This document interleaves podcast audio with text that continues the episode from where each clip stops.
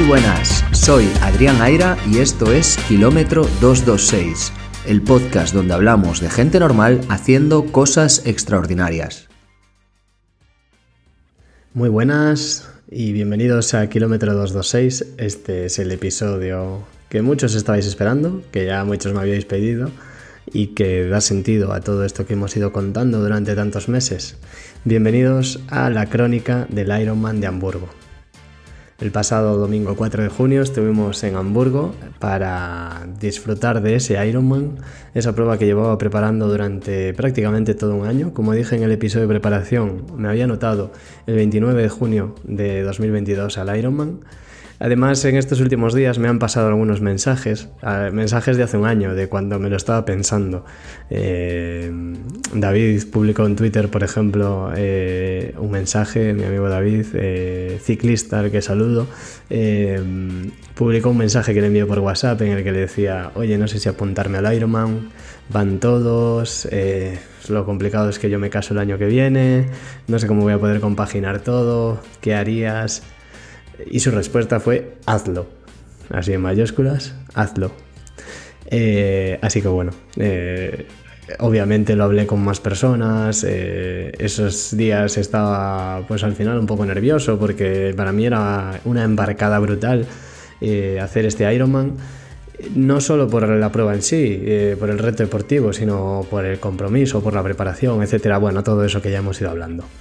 Al final, bueno, ya sabéis eh, la historia. Me apunté al Ironman y de ahí todo este entrenamiento de estos últimos meses. Así que este 4 de junio, hace cuatro días, fue la, consecución de todo eso. Y la verdad es que, bueno, ahora entraré en detalles, pero eh, fue un día soñado. O sea, un día soñado en el que prácticamente todo, no puedo decir todo porque sucedió un evento que muchos ya conocéis, un accidente eh, un accidente grave eh, que, trastocó la carrera, eh, pero a mí en lo personal fue un día soñado, fue una carrera soñada.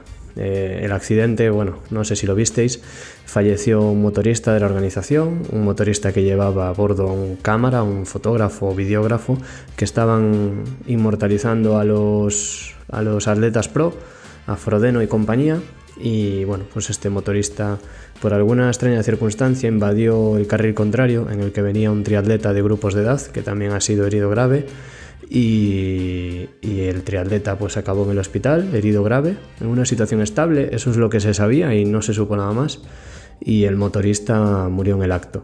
Eh, pues ya os imaginaréis. Eh, ahora entraré en detalles y contaré un poco cómo lo vivimos, eh, cómo lo viví yo particularmente, que lo viví desde dentro. Mm, no viví el accidente en directo, pero sí las consecuencias. Y la verdad es que fue una situación dramática, triste. Eh, espero que, que, no se me juzgue por nada de lo que digo, porque yo al final en ese momento estaba compitiendo, tampoco entiendes de todo qué es lo que está pasando, cuál es la situación, cuál es la gravedad de la situación, no lo sabes.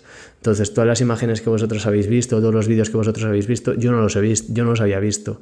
Yo simplemente iba en mi bicicleta y, vi un accidente y tuve que, lidiar con ello y gestionarlo sin saber muy bien qué, nos iba a deparar la carrera con la incertidumbre que, eso tiene. Pero bueno, eh, mis condolencias a la familia y la verdad es que fue una situación súper triste la que se vivió eh, y bueno, después la, carrera quedó empañada y manchada por eso.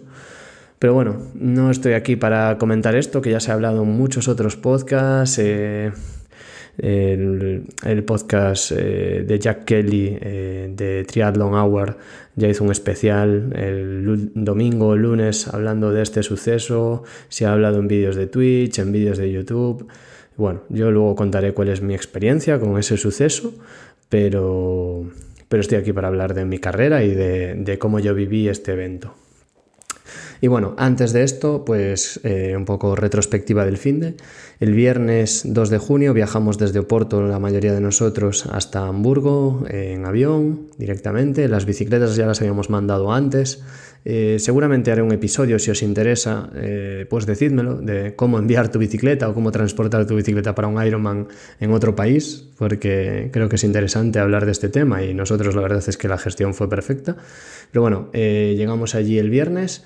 Eh, aterrizamos sobre el mediodía, nos fuimos al hotel, dejamos las cosas y ya por la tarde pues nos fuimos a, conocer un poco Hamburgo, a visitar la exposición, a hacer el check-in, a que nos asignasen el dorsal, a que nos diesen la bolsa eh, con las pegatinas, eh, todo el material, etcétera, para la prueba del domingo. Y ese viernes pues estuvimos conociendo Hamburgo, ciudad que flipé, o sea, flipé, ya lo digo porque, porque sí, o sea, si tienes que hacer un viaje y, puedes ir a Hamburgo, aprovechalo, porque es una ciudad espectacular, preciosa, con un ambiente buenísimo, obviamente yo la viví en un contexto diferente, ¿no? En una fiesta de un campeonato de Europa que moviliza a miles de personas, a 3.000 participantes, más familiares, amigos, etcétera, bueno, la ciudad tenía un ambiente festivo absoluto y claro, eso hace que la ciudad sea mejor esos días. Pero, pero la realidad es que la ciudad es chulísima, es espectacular, una ciudad agradable, cómoda, práctica, con muchísimas bicicletas, con un transporte cómodo, ágil, en fin, súper recomendable. Al final nosotros no pudimos estar haciendo tanto turisteo, pero bueno, aprovechamos bastante, la verdad. Y ese viernes también fuimos a recoger la bicicleta, que estaban allí eh, la entrega de la bicicleta y la entrega de nuestra mochila, en la que teníamos pues, el casco, las zapatillas, el neopreno, el tritraje, etc. Y nada, eh, lo que hicimos pues fue ya nosotros, eh, los triatletas, digamos, coger la bicicleta y volvernos hasta el hotel, que había 7 kilómetros en bicicleta. Fui guiando al equipo eh, viendo el, Google Maps, la verdad es que era espectacular, porque íbamos, eh, pues, no sé, eh, ocho éramos, creo, ocho, ocho, triatletas en bicicletas de triatlón, con cascos de crono, etcétera, a 18 kilómetros por hora y nos adelantaba gente en bici de paseo, que claro, que se conoce la, la ciudad eh, perfectamente y, van a cuchillo en la bici, o sea, se desplazan rapidísimo. La verdad es que es súper fácil llegar de un punto a otro en bicicleta en Hamburgo. Y nada, eh, el resto del grupo de animación eh, volvieron en, en taxi o en, o en bus, no, no lo sé realmente cómo volvieron, creo que en bus. Y nada, volvimos al hotel, dejamos la bicicleta y nos fuimos a cenar. El sábado eh, yo me desperté y, bajé al gimnasio con Nerea. Eh, ella aprovechó para hacer una sesión de gimnasio en el hotel y al rato bajé yo y me hice un poco de bici estática y un trote en la cinta. Eh, corrí pues creo que 3-4 kilómetros en la cinta. La verdad es que las sensaciones eran buenas. estaba ahí ya con el gusanillo 24 horas antes de competir. Después aproveché esa vaciada de, glucógeno para rellenarla a tope en el desayuno. El desayuno del hotel brutal, eh, es lo que más me gusta del mundo, desayuno buffet de un hotel. Y lo disfruté como un gorrino, eh, hinchándome a todo, a todo lo que podía. Además, eh, ese típico desayuno europeo de salchichas, bacon, huevos revueltos, tortilla francesa o eh, huevos por todos lados, es mi desayuno favorito, la verdad. Eh, poder desayunar así, rellenar el zumo las veces que haga falta, el café las veces que haga falta, en fin, un desayuno al fallo, con todo. cereal, yogures, bacon, huevos, con todo. carga a tope.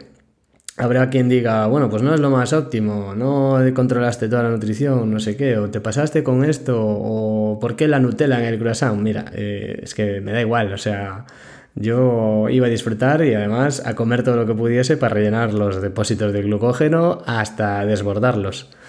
Y nada, eh, después de eso, pues nos fuimos ya otra vez. Eh, con, la, con las bicicletas hacia la zona de transición para hacer de nuevo el check-in de material, dejar todo en la zona de transición, dejar la bicicleta con las pegatinas ya puestas, la bolsa de, de T1, la bolsa de T2, la, transición era la misma, pero bueno, tienes una bolsa azul que es la de, la de la bicicleta, si no me equivoco, y una bolsa roja que es la de correr, y tienes que dejar ya el material en ambas. Al día siguiente, el domingo, aún tienes tiempo, hasta las 6 y cuarto de la mañana que se cierra la zona de transición, aún puedes volver a ajustar material o revisar la presión de las ruedas, lo que quieras, pero ya el sábado dejamos prácticamente todo lo más importante.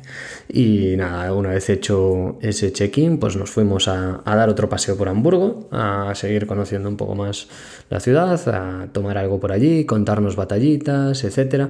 Em, la verdad es que yo ya el viernes ya había picado en la tienda de Ironman, en la tienda de merchandising, comprándome la camiseta conmemorativa de Ironman Hamburg, en la cual en la espalda está el logo de Ironman con los nombres de todos los participantes de esa edición, es decir, mi nombre escrito en una camiseta y obviamente pues me la tenía que comprar. Eh, como ya os imagináis o como ya sabéis, el merchandising de Iron Man no es barato, pero bueno, eh, estas cosas eh, solo se hacen una vez, así que no se puede dejar escapar esa, ocasión.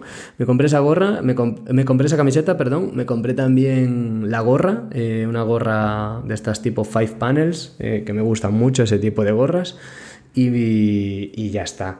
Y después estaba había otras exposiciones, otras tiendas, eh, dos Dog Sixers que estaba en la feria, Otso también, esta marca que creo que es de Andorra, eh, que venden pues mallas, calcetines, etcétera. La verdad es que ambas tiendas, eh, además, pues como son españolas o de Andorra, pues había gente española, nos dieron muchos ánimos, nos desearon suerte, etc. Y, nada, y también, bueno, también estaba la tienda de Ryson, la marca esta de tritrajes super premium que lleva Jan Frodeno, esos tritrajes que se te cae la baba, pero cuyos precios son para, nuestros vecinos europeos que, se los pueden permitir, porque estamos hablando de tritrajes de, de 300 euros de PVP, una una, absoluta barbaridad. Bueno, la verdad es que vivir eso también está guay, forma parte de la prueba y, es, una, feria chula, una exposición chula.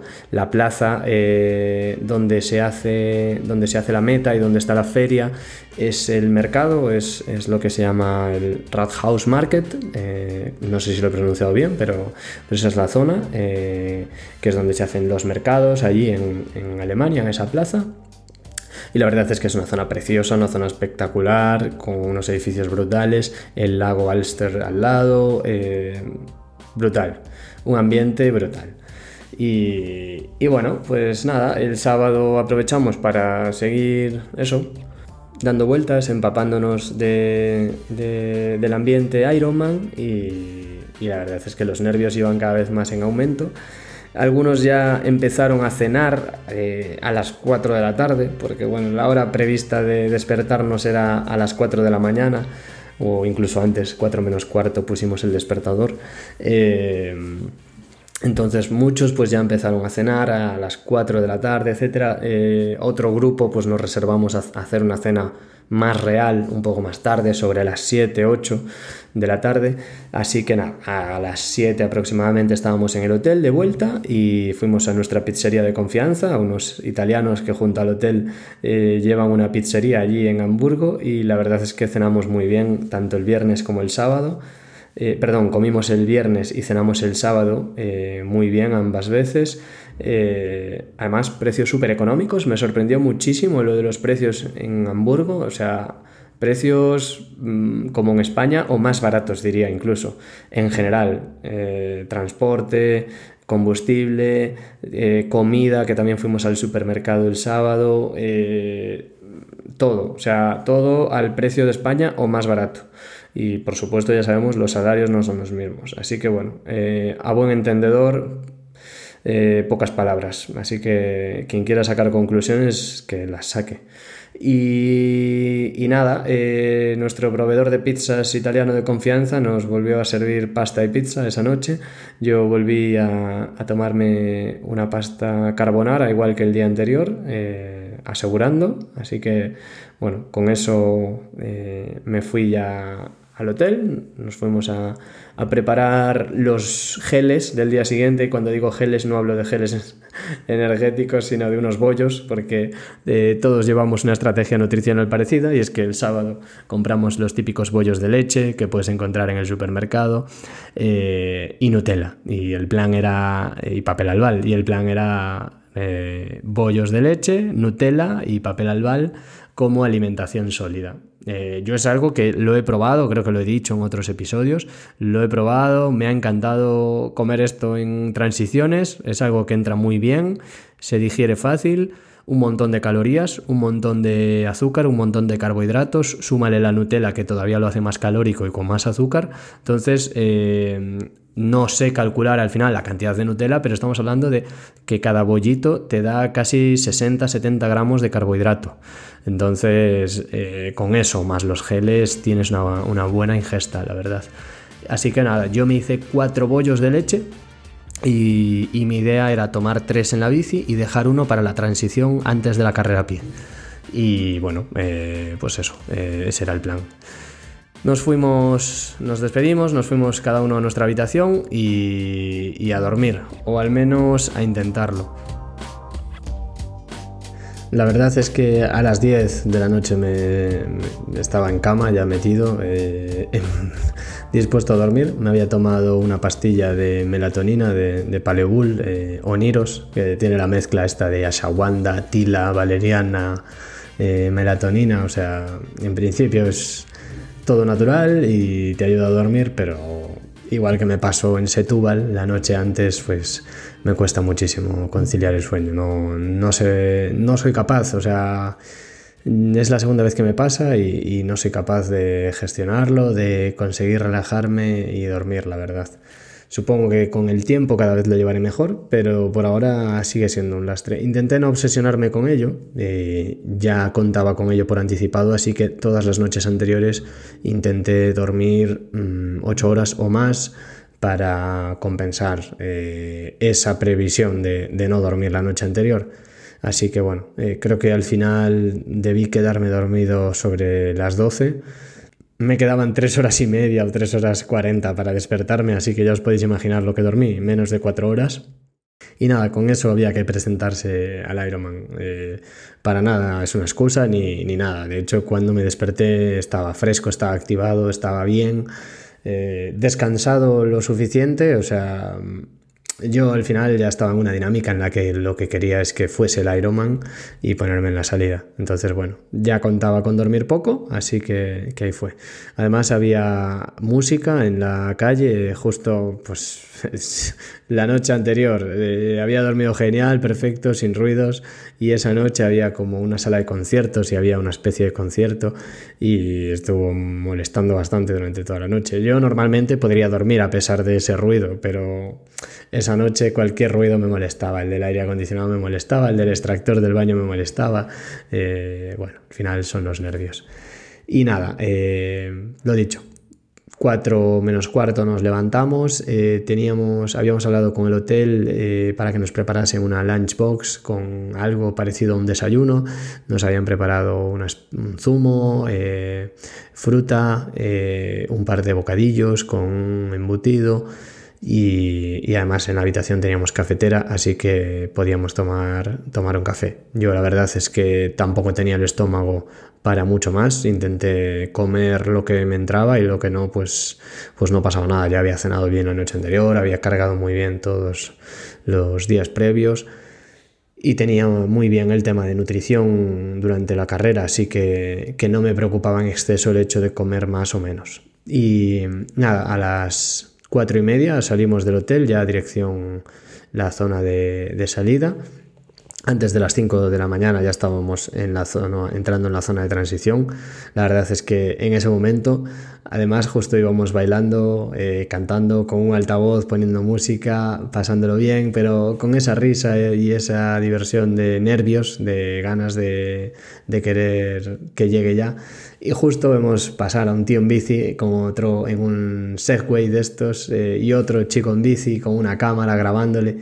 Y obviamente era Jan Frodeno, el fucking Jan Frodeno, o sea, el mejor triatleta de larga distancia de la historia, ganador en Ironman eh, tres veces, eh, ganador del oro olímpico, o sea, hablamos de una leyenda absoluta del triatlón y, claro, allí estaba porque tenía que competir en su Ironman y obviamente eso hace mucha ilusión. Él está entrando a la zona de transición como tú, porque al final en el triatlón, o sea, no es como el fútbol, ¿no? Que ya lo he comentado, nunca te vas a enfrentar a Messi. Aquí, pues de alguna manera, obviamente hay una salida élite en la que tú no participas y hay unos tiempos élite en los que no participas, pero compartes recorrido con ellos. Y después, de hecho, os contaré porque volví a cruzarme con, con Frodeno.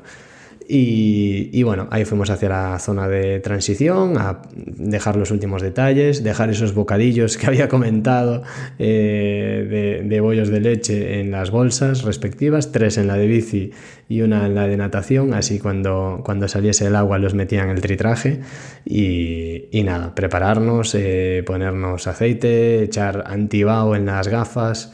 Eh, todos los preparativos, enfundarnos el neopreno, dejar la bolsa de postmeta en el furgón, etcétera. Todo, todo, todo preparado, todo muy bien gestionado. De hecho, bueno, a nivel de organización, Ironman es espectacular, eh, todo funciona a la perfección, hay cientos de voluntarios, todo va fluido, eh, todo está cerca, todo es cómodo. Es una maravilla la organización de la carrera, la verdad. Lo pagas, por supuesto, pero bueno, no hay un pero que decir a la organización de la prueba y 6 y, 6 y 20 ya estaba empezando la salida, ese rolling start. Eh, nos fuimos colocando por, por, velocidad de natación o por tiempo estimado en la natación eh, y allí estábamos. Como la salida era de dos en dos, que ya lo había comentado, era muy lenta, entonces mm, hasta estás allí en una aglomeración rodeado de gente y no ha llegado tu turno. La verdad es que esa situación fue la peor quizás del Ironman en el sentido de que no te ha llegado tu turno, no ha avanzado la fila, no, no, se mueve aquello y pasan los minutos y pasan los minutos y ya hay gente nadando y tú no has salido y los nervios pues eh, van, en, van, en, aumento, digamos. Y nada, nos llega el turno, estamos juntos, eh, Alberto Pino, eh, yo, David, que estaba también con nosotros, y, al final nos organizamos, salió David y detrás salimos Pino y yo, juntos, al mismo tiempo, a la misma hora, y, que era un poco lo que habíamos hablado, eh, con la intención de poder nadar cerca, o al menos con lo suficientemente cerca como para vernos en la transición o vernos después en la bici. Y mi intención era intentar seguir los pies de Pino, que sabía que en aguas abiertas él iba a nadar mejor que yo. la realidad es que ya en cuanto arrancamos a nadar vi que, que, no, que no era mi ritmo, que, que tenía que apretar un poco más para ir con él y no, no, me sentía del todo cómodo. Así que antes de llegar al puente, antes de marcar los primeros 500 metros, ya había perdido los pies de pino, ya iba completamente en solitario. Y, nada, así fue toda la natación. Eh, de hecho, intenté evitar ir por el carril en el cual avanzaban la mayoría del grupo, intenté separarme un poco del grupo, ir más a mi aire, evitando golpes, evitando molestias, etc. Y, la verdad es que fue una natación muy tranquila, muy cómoda en cuanto a ritmo, así lo busqué. Eh, mi intención era ir sin, sin forzar, sin agobios, sin que me subiese la frecuencia cardíaca y, y ahí fui, avancé metros eh, además la mañana estaba preciosa, el sol reflejaba sobre el lago, el amanecer eh, estaba ya espectacular, había muchísima luz, muchísima gente animando. Desde el lago veías los alrededores del lago y ya veías un montón de gente animada, animándote, eh, gritando al paso de los nadadores y la verdad es que era, fue una natación espectacular. Además es un lago, con lo cual no hay corrientes, no hay mareos, yo la verdad nadé súper cómodo. Em, iba viendo los, tiempos cuando hice el giro, eh, aproximadamente lleva 1700 o 1800 metros y la primera vez que vi el reloj y vi que bueno, más o menos iba dentro del tiempo que yo pretendía. Yo quería bajar de, hora y 10 en la natación, em, o sea, me parecía mi ritmo realista obligatorio era bajar de hora 15, eso seguro, y bajar de hora 10 con los ritmos que estaba haciendo en piscina lo veía factible. La realidad es que luego no me salió una natación tan rápida como a lo mejor podría hacer, pero, pero me salió una natación cómoda, digamos. Eh, en el giro de 2.000 metros iniciábamos el camino de vuelta y mm, ahí me entraron bastantes ganas de mear, así que bueno, ya lo comenté en Instagram que lo iba a decir. Eh, en ese momento meé, cuando llevaba 2.000 metros en el agua, me relajé eh, de, abdomen, de core, relajé de las piernas, me dejé solo nadando con los, con los brazos un poco más, más flojo y pude, pude nadar mientras seguía avanzando sin perder demasiado tiempo. Así que bueno, eh, primera meadita en el neopreno para, para, vaciar un poco de líquidos. Seguí nadando, en ese momento tenía una chica que, que se diferencia porque llevaban un gorro azul, azul clarito ellas, y nosotros llevábamos un gorro amarillo fosforito Y, al ver esa chica, pues vi que tenía un ritmo que yo podía aguantar y dije, bueno, pues a ver si, si ahora sí que puedo coger pies e ir un poco más cómodo, aguantar este ritmo, tal. De hecho, en los, viendo los parciales después por, por cada 500 metros, eh, los primeros 500 metros fueron tan rápidos como los últimos 500 metros. Y en el medio tengo como un valle, es decir, salgo rápido y acabo rápido. Y en el medio tuve un momento de relajación en el que quizás en algún momento hasta me relajé de más y bajé demasiado el ritmo. Ahí podría haber ganado bastantes segundos, la verdad, eh, viendo después los parciales. Pero bueno, como dije, una natación cómoda. Eh, ya estábamos volviendo, nos quedaban pocos metros pasamos por, el, por la zona del inicio y la salida es todavía más atrás del inicio, hay que seguir nadando y, se sale a unas especie de rampas metálicas eh, y unas escaleras, con lo cual la salida es un poco complicada, además eh, también estrecha, hay que hacerla de dos en dos, digamos, pero había un montón de voluntarios ayudando y ya en cuanto te da para echar pie, me agarraron por el brazo, tiraron de mí hacia arriba y me sacaron del agua casi a rastras y ya después había otros voluntarios justo junto a las escaleras que me mandaban calma, calma con la mano, calma, calma, calma, para que no me precipitase, para que no saliese corriendo por las escaleras hacia arriba, porque todo eso estaba lleno de agua completamente encharcado. Había voluntarios dando con un escobón, eh, escurriendo el agua de las escaleras para que resbalase menos y ya te decían calma, calma, sube despacio, calma, calma. Y bueno, yo empecé como a trotar ya las escaleras, a intentar aligerar el paso, porque al final en, en eso se pierde muchísimo tiempo, o sea, eh, te pasas meses para mejorar un segundo cada 100 metros en el agua y luego la realidad es que mm, si caminas eh, en la transición, pues pierdes mucho más tiempo, ¿no? Entonces sí que ya quería salir ligero. No fue una transición especialmente rápida, pero bueno, ya salí de esa zona, estaba el equipo de supporters ahí grabándonos y sacándonos fotos y choqué también las 5 al pasar, eh, eso ya te da ánimo, te da empujón para seguir. Me fui a por mi bolsa con, en la zona de transición con mi casco, con, con la alimentación que iba a llevar, sales, etc. En ese momento en la transición ya me tomé una pastilla de sales eh, me tomaría eh, tres más a lo largo del Ironman y también vasos de agua con, con sales que daban en la carrera a pie. Y, nada, arranqué hacia la zona de la bici, cogí la bici, tenía las calas puestas en la bici, atadas con gomas, esta vez sí, una transición más modo pro, digamos, porque además era una transición muy larga. Este es el Ironman con las transiciones más largas, lo, lo dice, lo dice la propia Ironman, eh, la propia organización en la carrera, que son las transiciones más largas, entonces esos pasillos eh, son muy largos y si tienes que ir con las calas en los pies, pues claro, eh, se te hace eterno. Entonces dejé las calas en los pedales y me las calcé al llegar a la, a la salida, a la línea donde empieza el segmento de bicicleta. En total fue una transición que tardé 7 minutos y, bueno, eh, es bastante lenta. Hay otros eh, triatletas que hicieron más o menos marcas parecidas a las mías que tardaron 5 eh, minutos aproximadamente, 5 y algo. la élite hizo la transición en 3 minutos, aproximadamente 3 minutos 30 segundos. Pero claro, para hacerlo así tienes que correr mucho y muy rápido por la zona de transición. Y yo es algo que tampoco me podía permitir. Yo al final iba a un trote pero bueno, trote cómodo, no, no sprintando. Esa gente va sprintando para hacer la transición en tres minutos. Eh, yo no podía.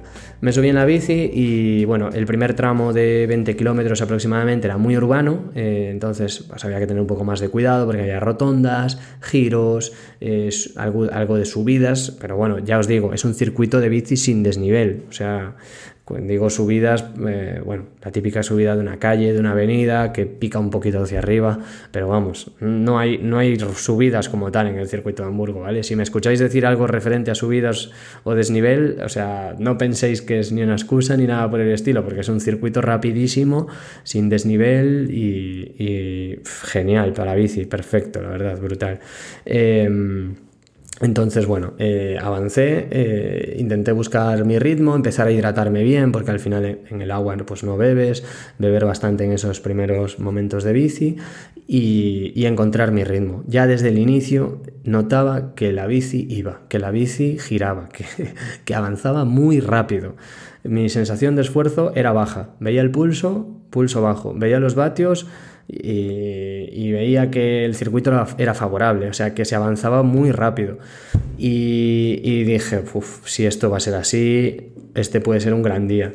Ya, ya lo sentía, yo lo iba viendo y, lo sentía. Y así fue, fueron pasando los kilómetros. Los primeros nueve kilómetros al ser urbanos eh, pues eh, salen un poquito más lentos, en total me salieron a 33,3 de media, eh, que no es una media muy rápida, porque ya os anticipo que hice la media del segmento de bici en 36,5, 36,5 kilómetros por hora no, 36,2, 36,2 km por hora fue el ritmo promedio en todo el segmento de bici, con lo cual ese primer segmento de 33 fue para ubicarme, para aclimatarme, para también pues lo que os decía, había así algún sube y baja, entonces es un poquito más, más lento. Pero el siguiente paso, por el kilómetro 54, lo hice a 38,22 km por hora de velocidad media. O sea, eso es una barbaridad, es una barbaridad de velocidad para mí, vamos. Eh, ya eh, empezaba a ver cómo subía la velocidad promedio en el GPS y decía, uff, esto hoy se puede volar, hoy puede ser un gran día. Y lo empezaba, lo empezaba a notar y pasaban los kilómetros cuando entras en la zona más rápida, que va pegada al cauce del río Elba, ahí eh, ya venían de frente, vi venir las motos y vi venir a los ciclistas, a los triatletas pro, eh, y en ese momento flipas, porque claro, pasan los triatletas, pasan toda la caravana de motos y ves pasar al mismísimo Jan Frodeno, o sea, va ahí en su cañón el tío eh, a tope y dices esto es, una suerte. Eh, pasa también Denis Chevrot, que fue finalmente el ganador, eh, y dices, eh, esto es espectacular. Poder estar corriendo y cruzarte con ellos es espectacular. Y bueno, ya nada más cruzarme con ellos, eh, a los pocos kilómetros empieza a haber unos voluntarios que nos mandan bajar el ritmo, nos indican con la mano que bajemos el ritmo y al fondo, en la recta, empezamos a ver que hay eh, sirenas, que hay luces, que hay un despliegue y que algo pasa. Todavía no sé lo que pasa, pero algo pasa. Cuando nos acercamos ya se empieza a ver el accidente y en ese momento veo la moto ya tirada en el suelo eh, y esa primera pasada que hacemos por ese punto del accidente, que era el kilómetro 34, si no me equivoco, em, es donde está el accidente, donde está el accidente que os dije antes, y, y a mí, o sea, lo digo como fue. Eh, yo hice zigzag entre dos cuerpos, uno que estaba siendo atendido, el del triatleta, y el otro, el del motorista, que estaba siendo reanimado en ese momento. Lo estaban reanimando allí. Yo lo vi perfectamente cómo lo estaban reanimando, cómo le estaban insuflando aire. Y, era el motorista. Eh, tenía el pantalón de cuero con rodilleras y todo, el pecho descubierto ya. Y, la escena era, era terrible. O sea, la escena era horrible. Imagínate estar haciendo un Ironman que llevas preparándolo tanto tiempo, que es una fiesta, que es eh, una, una, fiesta en definitiva, o sea, un evento que todo el mundo está de buen humor, de risas, donde no hay lugar para el drama ni para la tragedia y de repente vivir eso, o sea, una tragedia brutal. Y en ese momento yo ya me di cuenta que esa persona estaba muy grave, no sé si mm, me fui de allí haciendo pues lo que dije, zigzag entre dos eh, grupos de, de sanitarios que estaban reanimando o que estaban atendiendo a esas personas y, con la sensación de no entender qué acaba de pasar, no entender qué acaba de pasar. Y lo que decía, eh, en ese momento pues vemos ¿no? que, hay un despliegue, que hay asistencias, eh, etcétera, pero y te mandan seguir, te mandan circular, te mandan continuar, pero no entiendes nada, no entiendes qué va a pasar y la cabeza empieza a dar vueltas, empiezas a pensar, eh, podrás pasar por ahí, cortarán la carrera ahora, me mandarán bajarme de la bici, se acabará el Ironman, ¿qué es lo que va a pasar? La sensación fue horrible, eh, muy triste, completamente desolado y se me empezaron a llenar los ojos de agua, de, tristeza y fue una sensación y una situación que no, que no desearía vivir, obviamente, por supuesto, y, mucho menos pues la persona que, le ha tocado, las personas que, les ha tocado. Pero, pero en ese momento pues me tocó seguir adelante y, lo que dije fue olvídate de esto, abstraete, eh, pasa página, no dejes que esto te afecte porque no sabes lo que ha pasado y no sabes lo que va a pasar. Entonces sigue haciendo tu carrera, sigue intentando avanzar lo más rápido que puedas como si no sucediese nada. Sí que puede parecer Mm, cínico eh, o no sé, absurdo o, o sea, no tiene sentido que yo tenga que estar corriendo con la bici cuando una persona se está muriendo allí, pero tampoco puedo hacer otra cosa y es lo que me toca. Tampoco sabes lo que está pasando realmente, ni la gravedad, pero bueno. En fin, eh, intenté superar esa situación, la verdad es que me afectó bastante, pero, pero bueno, superé la situación y seguía mi ritmo en la bici y, nada, me paso adelante y a seguir rápido. Luego, aproximadamente sobre el kilómetro 50 o 54, se daba un giro eh, de un cono y se volvía por el mismo sitio en, dirección opuesta. Y, en ese momento, pues ya me empecé a cruzar con mis compañeros que iban delante, que habían salido antes en la natación. Em, y me empecé a cruzar con Jesús, con Chris, con Yago, y veía que tenía delante justo de mí a Pino. Em, y en ese momento pues dije, ostras, si llego aquí y cojo a Pino, pues le estoy recortando ya algo de la natación, estoy yendo guay, estoy yendo cómodo, yo me sentía contento y además el hecho de tener ya la referencia visual con él era un aliciente para mantenerme ahí en ese punto, porque sabía que iba a ser un buen ritmo. Eh, y nada, ahí fuimos, iniciamos el camino de vuelta hacia Hamburgo, porque el circuito de bici son dos vueltas de 90 kilómetros, y nada, camino de vuelta y cuando llegamos otra vez de vuelta a la zona del accidente, eh, esta vez nos vuelven a mandar bajar el ritmo, bajar la velocidad y eh, lo que hacen es mandarnos bajar de la bicicleta. En ese momento ya la situación es completamente diferente. Hay un helicóptero sobre la carretera, en el punto en el que yo había pasado, y eh, y eh, hay medios de comunicación, hay periodistas, hay cámaras, hay un despliegue mucho mayor. Nos mandan bajar de la bicicleta, nos mandan subir una colina por una especie de terraplén eh, cargando la bicicleta y, caminar por allí rodeando la zona del accidente. En ese momento ya vemos que la situación pues era muy grave y, y, nada, toca seguir y superado ese, ese rodeo pues nos volvemos a poder subir a la bicicleta y a continuar por la misma carretera. Y nada, al final eso te trastoca, obviamente, porque es un, son 200 o 300 metros que cargas con la bicicleta, etcétera, etcétera, pues que sobre todo te trastoca al nivel de, de, no entender esta situación, o sea, no entender lo que ha pasado, porque lo que ha pasado no es un accidente normal, no es una caída normal. Yo he participado en triatlones donde se, han ha caído gente en la bicicleta y se han herido, bueno, entra dentro de lo normal el tener una caída en la bicicleta, pero eso no, no era una situación normal. Pero bueno, seguimos de vuelta hacia Hamburgo y ahí estaba el equipo de supporters para animarnos, para hacernos fotos, etc. Yo paso animado, lanzo un beso también, tengo la foto lanzando el beso y, y nada, pico lap en el GPS y marco esa, esa, vuelta y la hice en 2 horas 29, que es menos de 2 horas y media, por tanto es menos de 5 horas el ritmo que llevaba que era un ritmo espectacular. O sea, yo pensaba que a lo mejor podría hacer sobre 5 horas y cuarto, 5 horas y 10, estando muy bien, bajar de 5 horas y 10 y acercarme a 5. Pero bajar de las 5 y meterme en el, rango de 4 horas 50 y era, era un sueño, o sea, era, era una barbaridad. Pero me sentía cómodo a ese ritmo y sentía que, iba rápido y que iba a gusto y que podía mantener el ritmo hasta el final.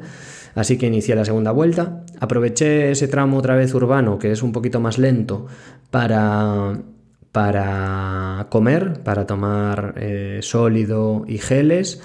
Y, de nuevo ese, ese, ritmo, ese segmento urbano, pues perdí un poco más de velocidad y perdí el contacto con el grupo de delante, con el grupo en el que iba Alberto, mi entrenador.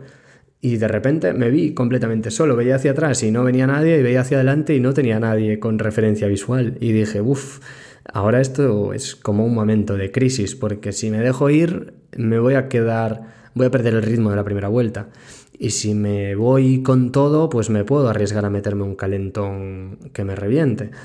Eh, al final opté por un equilibrio eh, y dije, bueno, como, como Hamilton, hammer time, martillo, a machacar, a fijarme, concentrarme en los vatios, en la velocidad, pum pum, el ritmo constante y ahí fui. Y finalmente volví a alcanzar al, grupo delantero eh, y la verdad es que eso me vino muy bien. La segunda vuelta al final terminé haciéndola más rápida que la primera, así que, fantástico. Eh, y cuando iniciamos esa segunda vuelta volvimos a pasar por la zona del accidente, otra vez volviendo a desmontar, volviendo a rodear todo eso, eh, volviendo a caminar yendo otra vez al punto de giro en el, en el kilómetro que dije antes y volviendo. Y en ese momento me crucé con Jesús, que ya era el único que llevaba por delante del grupo, lo animé a tope, venga va, no queda nada, nos quedaba prácticamente una hora de vicio menos en ese momento que nos cruzamos.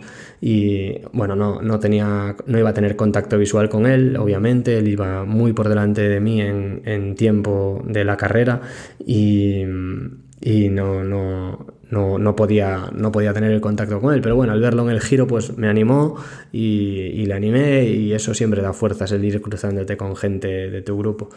Y inicié el camino de vuelta y dije, quedan menos de 40 kilómetros, queda una hora. Me tengo que hacer una crono de una hora y mantener el ritmo a tope. Y eso fue lo que hice. En el kilómetro 144 eh, pasé a 36,42 de media y llegué al final del segmento de bici a 36,5 de media, o sea, todavía más rápido. No solo mantuve el ritmo, sino que lo levé un poquito más. Y eso me permitió llegar a, la T2 en 4 horas 58 minutos 23 segundos. Me pareció un tiempo brutal. O sea, cuando vi que estábamos eh, pasando el túnel justo antes de la T2, se me puso en paralelo un ciclista eh, que venía detrás de mí y me dijo, oye, menuda bici te acabas de marcar. El tío no era español, pero hablaba español. Me dijo, menuda bici te acabas de marcar. Y le dije, bueno, eh, tú también, seguro, si estás aquí. Eh, me dijo, sí, eh, tal, 4.50 y no sé qué, llevo, tal. Y yo, pues yo igual, o sea, prácticamente habíamos hecho ritmos parecidos. Y le dije, ¿cuántos Ironman llevas? Y me dice, eh, este es el cuarto. ¿Y tú? Y yo, yo debuto. Y me dice, joder, pues menuda bici te acabas de cascar en tu debut. Me volví a repetir. Y bueno, eso eh, obviamente pues también alegra, anima y da fuerzas para seguir, porque que te reconozcan que, que, hay, que ha salido bien y que ha salido rápido, para lo que soy. Pero bueno, eh, me, parece, me parece espectacular. Y, nada, ese fue el, tramo neutralizado del túnel, o sea, lo aclaro, eh, no es que fuésemos hablando durante la carrera, sino que fueron los 100 metros o 200 metros antes de llegar a la transición, que ya es un tramo neutralizado de entrar a la zona de dejar la bici y ponerte a correr. Y nada, eh, yo en la bici había meado dos veces sin pararme, había aprovechado dos bajadas eh, para dejarme ir y mearme pues por encima, mearme encima del tritraje eh, y lo que hice fue echarme pues un poquito de agua, aclararme y a funcionar sin perder tiempo. Y en total pues llevaba una meada en el agua, dos en la bici, tres meadas. Pero entré en la zona de transición, eh, dejé la bici y pasé por delante de los urinales estos que hay externos, que no hay ni que meterse al baño ni nada, y dije pues aprovecho y voy a echar aquí otra meadita. Y esa fue la última. Eh, me ahí y en total eh, luego me fui a por la bolsa de correr, me calcé las zapatillas y eh, salí a correr. Y en ese momento vi el reloj y eran las 12.59, 12.59 del mediodía cuando salgo de la T2. Y yo sabía que había salido más tarde de las 6 y media de la mañana. Entonces, si corrían 3 horas y media, que era mi objetivo, tenía el sub 10 en la mano.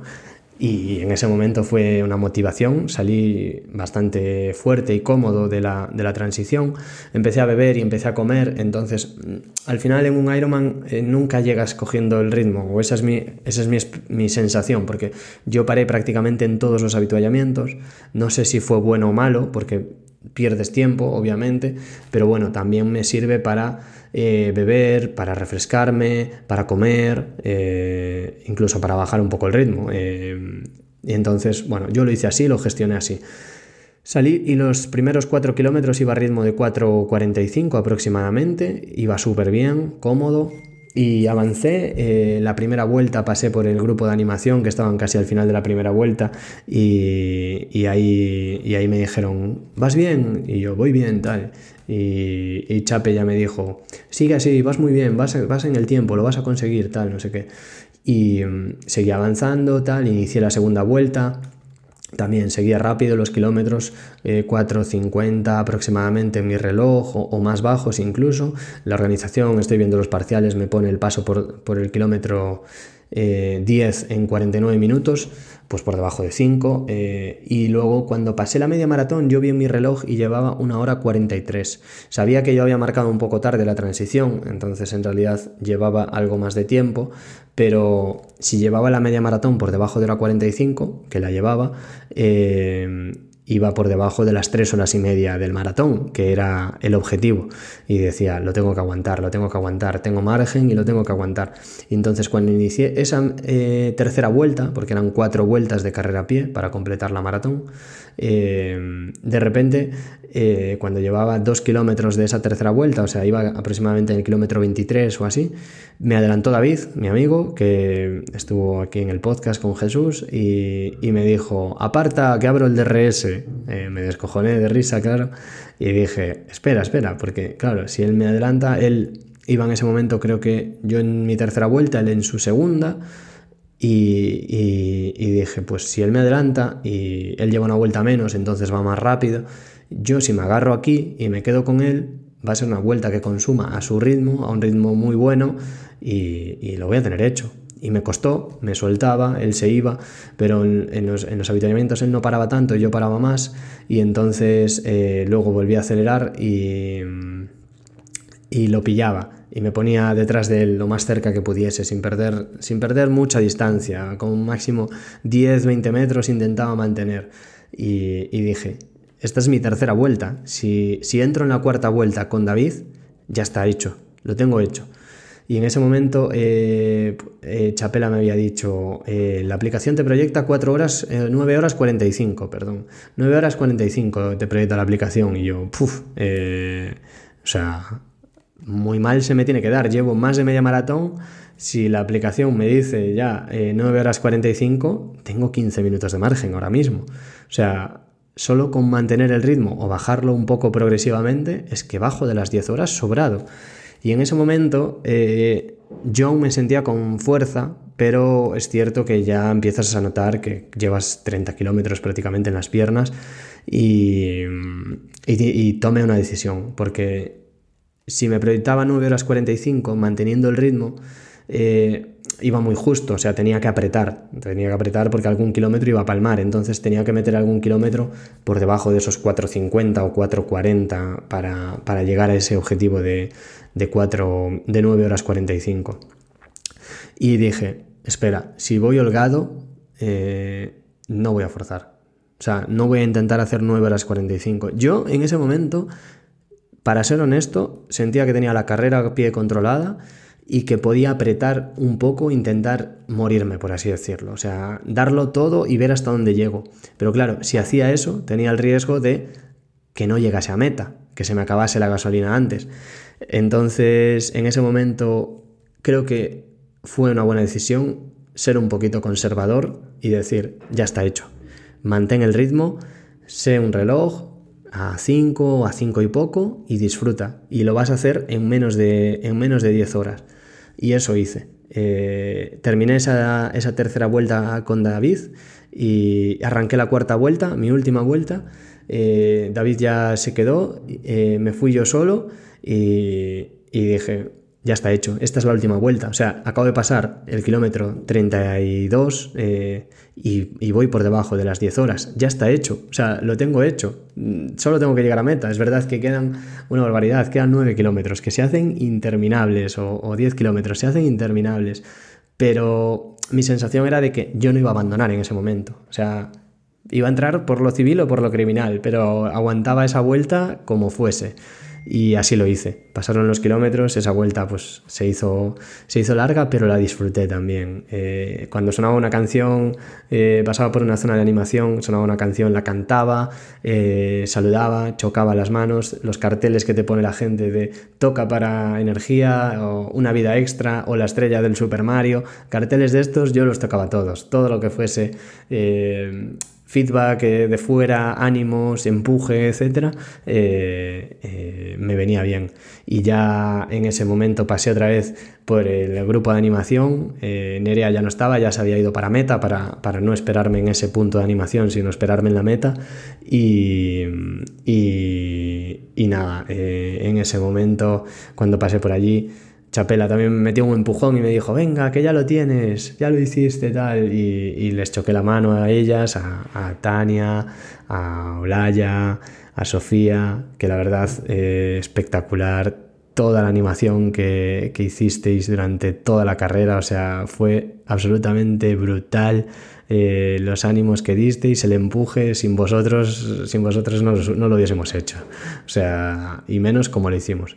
Pero bueno, ahí seguí, era paso por el kilómetro creo que 39, eh, un poquito antes del 39 donde estaban ellas, y, dije, pues ya está, 3 kilómetros. Y en ese momento, eh, de hecho, eh, en Strava se ve los parciales. En ese momento dije, ya está, yo vi el tiempo, iba sobrado, o sea, tenía casi 10 minutos de margen, eh, iba a entrar prácticamente en ese momento, pues eso, tenía 10 minutos de margen versus las 10 horas o incluso más. Y dije, ya está, a disfrutar. Y de hecho, eh, desde el kilómetro 37 en adelante, pico todos los kilómetros por encima de 5.25, 5.25, 5.27, 5.27, 5.32, 5.31 y a 6 el último. Y lo que hice fue disfrutar disfrutar, o sea, saludar, chocar, aplaudir. Y, el último kilómetro, cuando entras en meta y ya la gente te anima, eh, nada, o sea, me paré, entré en la recta de meta eh, haciendo reverencias al público que, animaba de manera espectacular y disfruté esa última vuelta y esa entrada en meta como ninguna carrera. Y, y por eso digo que fue una sabia decisión, porque eh, si llego a querer ir demasiado ambicioso, o sea, yo ya tenía una marca que, era mejor de lo que me esperaba. Y si quiero ir a por más, pues a lo mejor corro el riesgo de no disfrutar así, o de no llegar, o de incluso pegar un petardazo y pasarme de las 10 horas. Eh, quién sabe. Así que eh, me guardé eso, puse el ritmo cómodo, ya las, piernas avisaban de calambres, en los cuádriceps tenía esa sensación otra vez de, de muchísima tensión, de que según cómo diese el gesto podía caer en un calambre. No, no era un calambre fuerte, ni, me tenía que parar en ningún momento, pero esa sensación ya de, no tener mucho más en el depósito. Y, nada, pues eso, que si los últimos, si los kilómetros del 30 al 35 los hice, pues estoy viendo 1, 4, 48, 5, 0, pues luego me puse ya en modo disfrutar, modo meta y disfrutar. Y, la entrada meta, pues ya la visteis en mi Instagram, creo, eh, espectacular. Ahí pues no sé, eh, tu pareja te está esperando, eh, sabemos lo que nos ha costado, sabemos lo que nos hemos esforzado. Siempre lo digo, la medalla mm, me la dieron a mí, pero es de los dos porque el, trabajo ha sido de dos y todos estos meses, y no solo de dos, de, toda la gente que te ha estado animando, de la gente que estuvo allí animando en la carrera, de los amigos que te acompañan, de los amigos que te acompañaron en los entrenos y que están compitiendo ahí ese día contigo, eh, de tu familia, de la gente que te escribe por redes, de los que escucháis el podcast, o sea eh, te empiezas a acordar de todo y pues ya lo visteis, me emocioné, empecé a llorar y lo disfruté como nunca había disfrutado nada. O sea, es que diría, nunca disfruté una carrera así, no, es que nunca disfruté nada así. O sea, es creo que la mayor satisfacción que he tenido en mi vida, la mayor felicidad que he tenido en mi vida y, y, y nunca viví nada igual.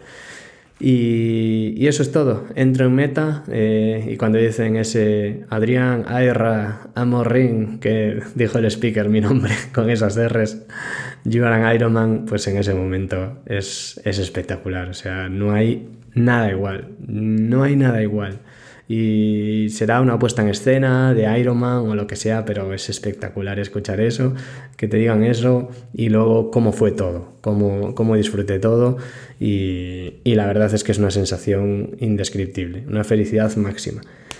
Y entré en meta en un tiempo de 9 horas 51 minutos. Tiempo en la maratón, 3 horas 30 minutos, un segundo. Es decir, clave el tiempo. Y entré, entré en meta a las eh, 16.29. Yo había dicho en el podcast o a mi familia le había dicho, sobre las 4 y media estoy en meta aproximadamente. Si no son 4 y media, pues serán 5, pero por ahí. Y al final, pues sin poder saber exactamente en qué hora salía el agua, por lo que os dije del Rolling Star de salir poco a poco, pero, pero ahí estamos. Eh, 16, eh, 29, es que ni planeándolo, o sea, ya lo sabe la gente, pero los domingos cuando quedo para salir en bici no llegó tan puntual, ¿vale? Eh, se dio así, se dio perfecto eh, y la verdad es que, no sé, una sensación brutal. Al final creo que el resumen es que me preparé perfectamente, ya lo dije, o sea, no pude hacer más, no pudimos hacer más. Eh, Pino no me pudo preparar mejor como entrenador, no me pudo aconsejar mejor, no me pudo estimular más cuando tenía que hacerlo y frenarme y mantener la cabeza tranquila cuando también era necesario. Todo mi entorno no me pudo acompañar más, no me pudo empujar más y no me pudo facilitar más las, más las cosas. Mi situación pues era la que es, favorable para que esto sucediese y esto también es de justicia reconocerlo porque eh, que yo haya hecho esto no quiere decir que se esté al alcance de todo el mundo porque no todo el mundo tiene las mismas circunstancias o el mismo contexto. Este es el mío, lo permitió y lo disfruté muchísimo. Bajar de las, de las 10 horas en el debut en Ironman es que no, si me lo llegan a decir hace un año, no me lo creo, vamos, ni de broma. Pero se dio y, lo que digo, la preparación fue perfecta, pero es que la oportunidad fue perfecta. Eh, hay que lamentar ese accidente con todo lo que eso supone, pero salvo eso, eh, el día fue perfecto, el clima fue perfecto, no hizo viento, eh, se circulaba en bici súper rápido, el circuito era rapidísimo, no había mm, zonas complicadas o zonas eh, lentas o curvas difíciles o repechos o trampas o nada, todo perfecto. La carrera a pie a la sombra en su mayor parte por el parque, eh, puntos de animación en todos lados, Hamburgo, una ciudad volcada con el triatlón. Y pues eso, cuando la preparación y la oportunidad se dan la mano, pues pasan estas cosas. Y lo que viví el domingo me lo llevo para toda la vida. Por mi parte, pues esta ha sido la crónica eh, a nivel de tiempos, de ritmos, etc. Eh, decir un poco repasando, pues corrí con las ASICS Metaspeed Sky Plus, esas son las zapatillas que estuve utilizando. En otros episodios dije que me provocaban dolores en el sóleo. Ha sido así porque esta semana eh, me ha costado muchísimo recuperarme. Obviamente las agujetas fueron brutales, ya hablaré de ello, pero lo que sigo arrastrando a día de hoy es la molestia en el de la pierna izquierda, pero bueno, eh, benditas zapatillas, van de maravilla. O sea, súper ligeras, cómodas, estables. Tenía los, pies súper doloridos, pero no tuve ampollas graves, eh, sangrados, uñas rotas, uñas negras. No tuve nada de eso. Las zapatillas me fueron perfectas. Luego utilicé el casco, el láser eh, Victor Kinetic Core, que es el casco de Crono, el casco que lleva el Jumbo Visma, o sea, un casco espectacular, un casco que cuesta pues su dinero también, así que a nivel material tampoco me puedo quejar. La Orbea Ordu, mi bici que me ha acompañado en todos estos entrenamientos, funcionó espectacular a la, a la perfección. La revisión que le hicimos previamente, cambiando la cadena en bici mecánica Toñi en Ponteareas, eh, vino de cine porque los marginal gains estuvieron a tope. Eh, también cambié las cubiertas y prácticamente las estrené. Tenían 50 kilómetros las cubiertas. Eh, así que para evitar pinchazos. Así que eso bien. Tampoco tuve que lamentar pinchazos, que era una cosa a la que yo le tenía bastante miedo. Y, y nada, a nivel de nutrición tomé los cuatro bollos de leche que dije, tres en la bici y uno corriendo. Tomé también eh, cinco geles en la bici, cinco geles de 226ers High Energy. Em, perdón, tomé cuatro 226ers High Energy y tomé un Mountain que facilitaba la organización en los puntos de habituallamiento. También tomé... Em, un bidón de hidratación con carbohidratos, con aproximadamente 80 gramos de carbohidrato que había llevado, eh, tres geles de, dos geles de cafeína en la bici y dos geles de cafeína en la carrera a pie.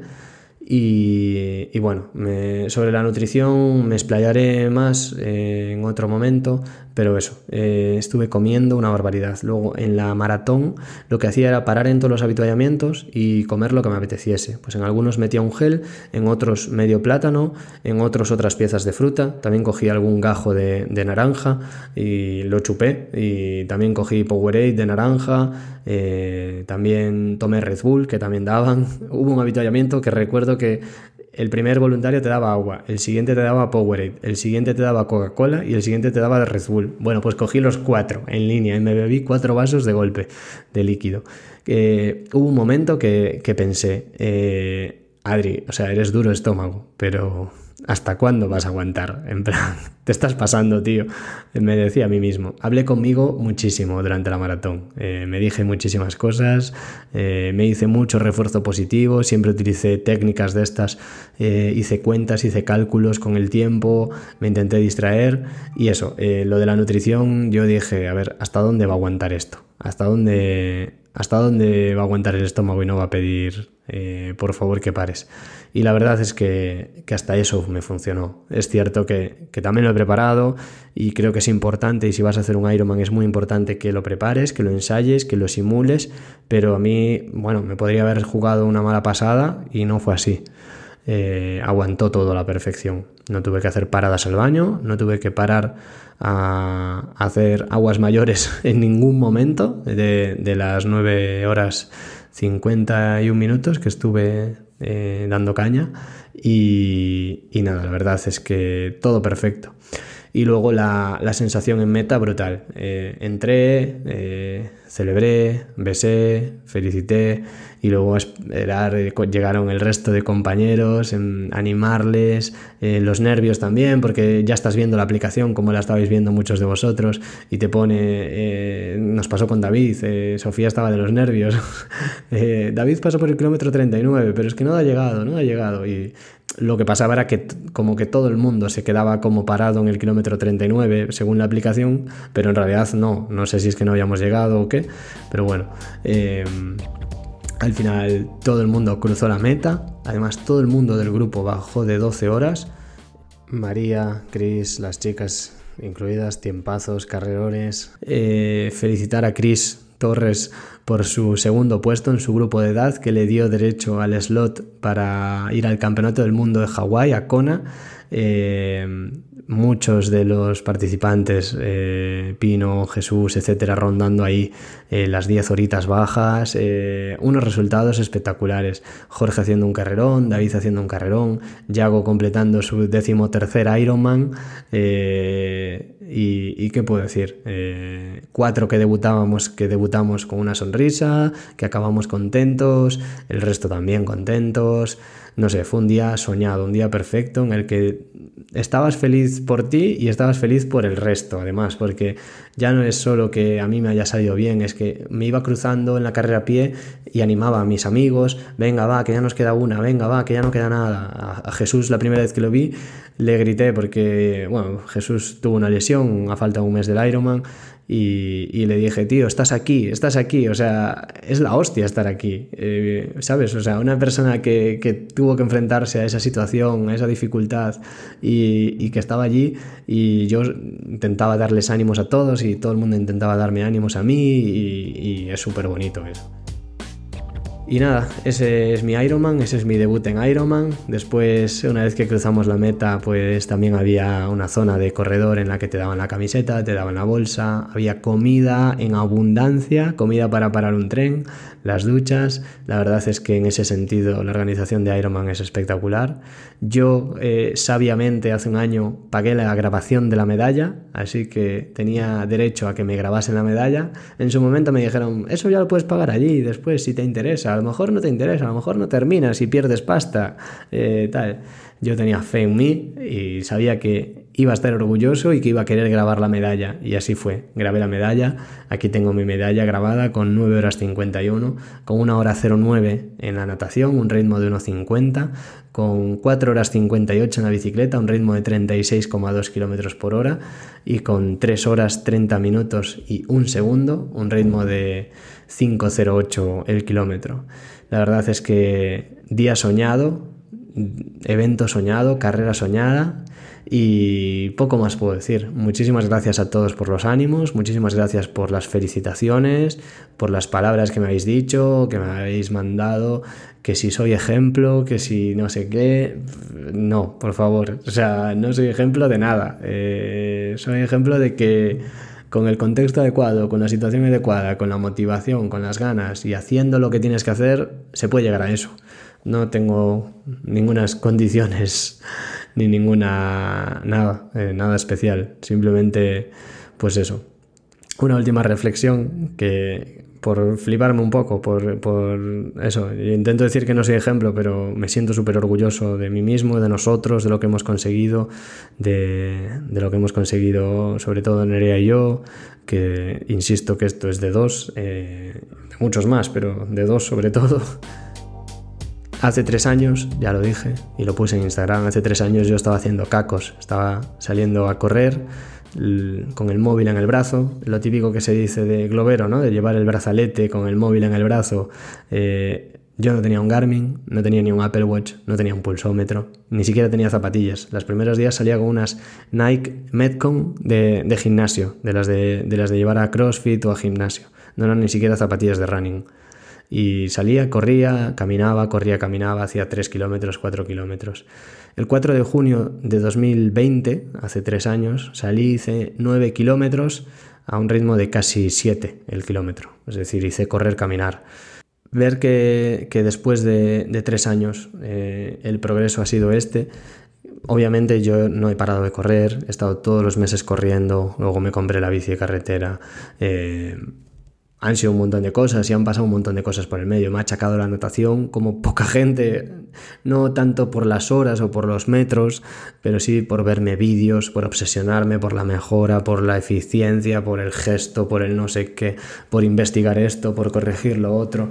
O sea, ha sido un nivel de obsesión máximo para llegar a donde estoy, pero vale la pena la reflexión que me llevo es que vale la pena y, dije en una newsletter, en la primera newsletter de, de Kilómetro 226 que escribí pues ahora un par de meses, eh, que titulé Indébiles. Lo que no quiero volver a ser es eso, débil. Lo que no quiero volver a ser es una persona que tiene, pues, que se fatiga con subir unas escaleras, una persona que no puede correr un kilómetro continuo. No sé si toda la vida seré un Ironman, no sé si toda la vida estaré en condiciones de bajar de 10 horas de un Ironman, por supuesto que no, pero, pero me he demostrado con este camino eh, que lo que quiero ser es esto y, y, lo que no quiero ser es lo otro que era. Que me siento orgulloso de todas las etapas y de todas las facetas, pero, pero esto es lo que soy, esto marca mi identidad. Y luego también, por finalizar, esto marca un punto de partida. Ahora se acaba la primera fase eh, la primera fase del Adri Triatleta, que, que, ha terminado de la mejor forma posible, o sea, superando cualquier tipo de expectativa, pero lo que siento, lo que veo es que, que me queda camino, no, no me quiero conformar y quiero seguir dando pasos adelante en el triatlón. Es pronto para pensar en todo eso, es pronto para fijarse metas y retos y ahora quiero descansar, me voy a tomar prácticamente dos meses de vacaciones, seguramente vaya a nadar, vaya a correr y vaya a andar en bici, pero no voy a seguir una planificación, no voy a seguir un Training Peaks y no me voy a obsesionar con entrenar de tal o cual forma. La semana que viene lo que voy a hacer va a ser ir al gimnasio, empezar a entrenar la fuerza y empezar a construir la siguiente versión de Adri, porque esto se trata de esto, de la mejora continua, de los estímulos, de alcanzar hitos y de marcarse nuevos retos.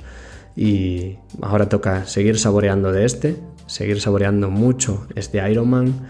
Ya veremos si alguna vez vuelvo a hacer un Ironman, es algo que, que me dicen, ¿cuándo el siguiente? Ya veremos sí que es cierto que el sabor que se te queda después de una carrera como la que hice yo es que es inmejorable. A mí me dicen, es que no...